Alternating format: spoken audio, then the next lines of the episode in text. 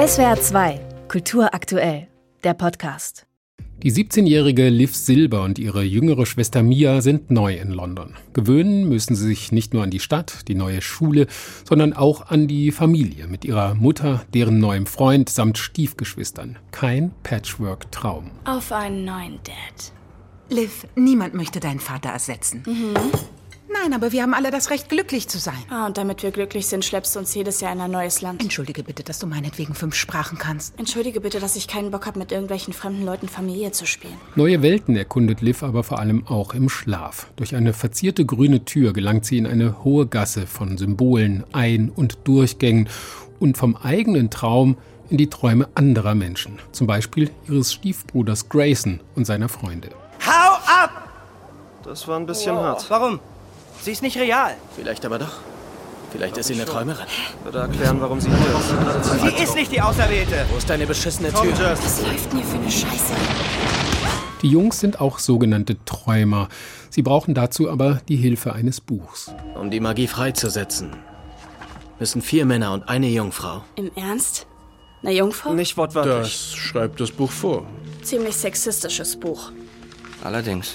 Vier Männer und eine Jungfrau müssen die Spiele bestreiten. Rituale, wenn du so willst. Wir können mit dem Buch die Träume anderer Menschen besuchen. Eine Gruppe von Gleichgesinnten auf Entdeckungsreise in erwachsenere Gefühlswelten. So starten viele Jugendfilme oder Bücher. Und das dürfte auch einer der Erfolgsgründe der Vorlage von Kerstin Gier sein, dass sie gängige Motive der Young Adult Literatur mit der fantastischen Traumwelt von Liv verbindet. Intime Blicke ins Unterbewusste, Ehrgeiz, Scham, Trauer, Auseinandersetzung mit den Eltern und natürlich darf auch eine Love Story nicht fehlen. Wir nennen es den Traumkorridor. Hier verbinden sich alle Träume. Jeder hat eine eigene Tür.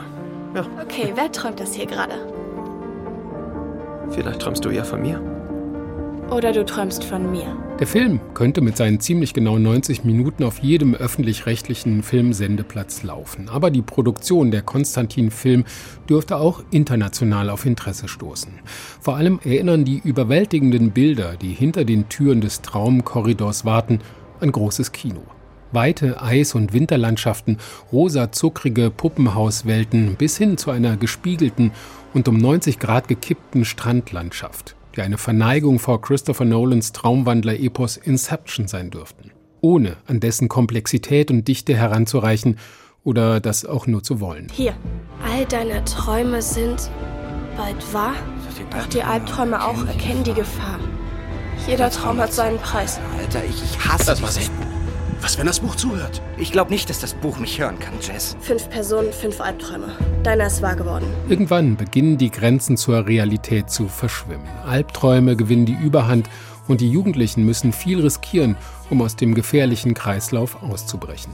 Das ist am Ende eine Story, die funktioniert und einen ordentlichen Spannungsbogen hat. Man bekommt aber den Eindruck, dass der Film von Regisseurin Helena Hufnagel vor allem um die beeindruckenden Bildwelten herum gestrickt ist. Die Besetzung mit Nicolette Krebitz, Chanel Kula oder Jana McKinnon als Liv ist gut. Dennoch bleiben die Charaktere bis auf die Hauptfigur weitgehend blass. So transportiert der Film mit Musik, Farben und technisch hochwertigen Effekten einiges an jugendlichem Fantasy-Flair.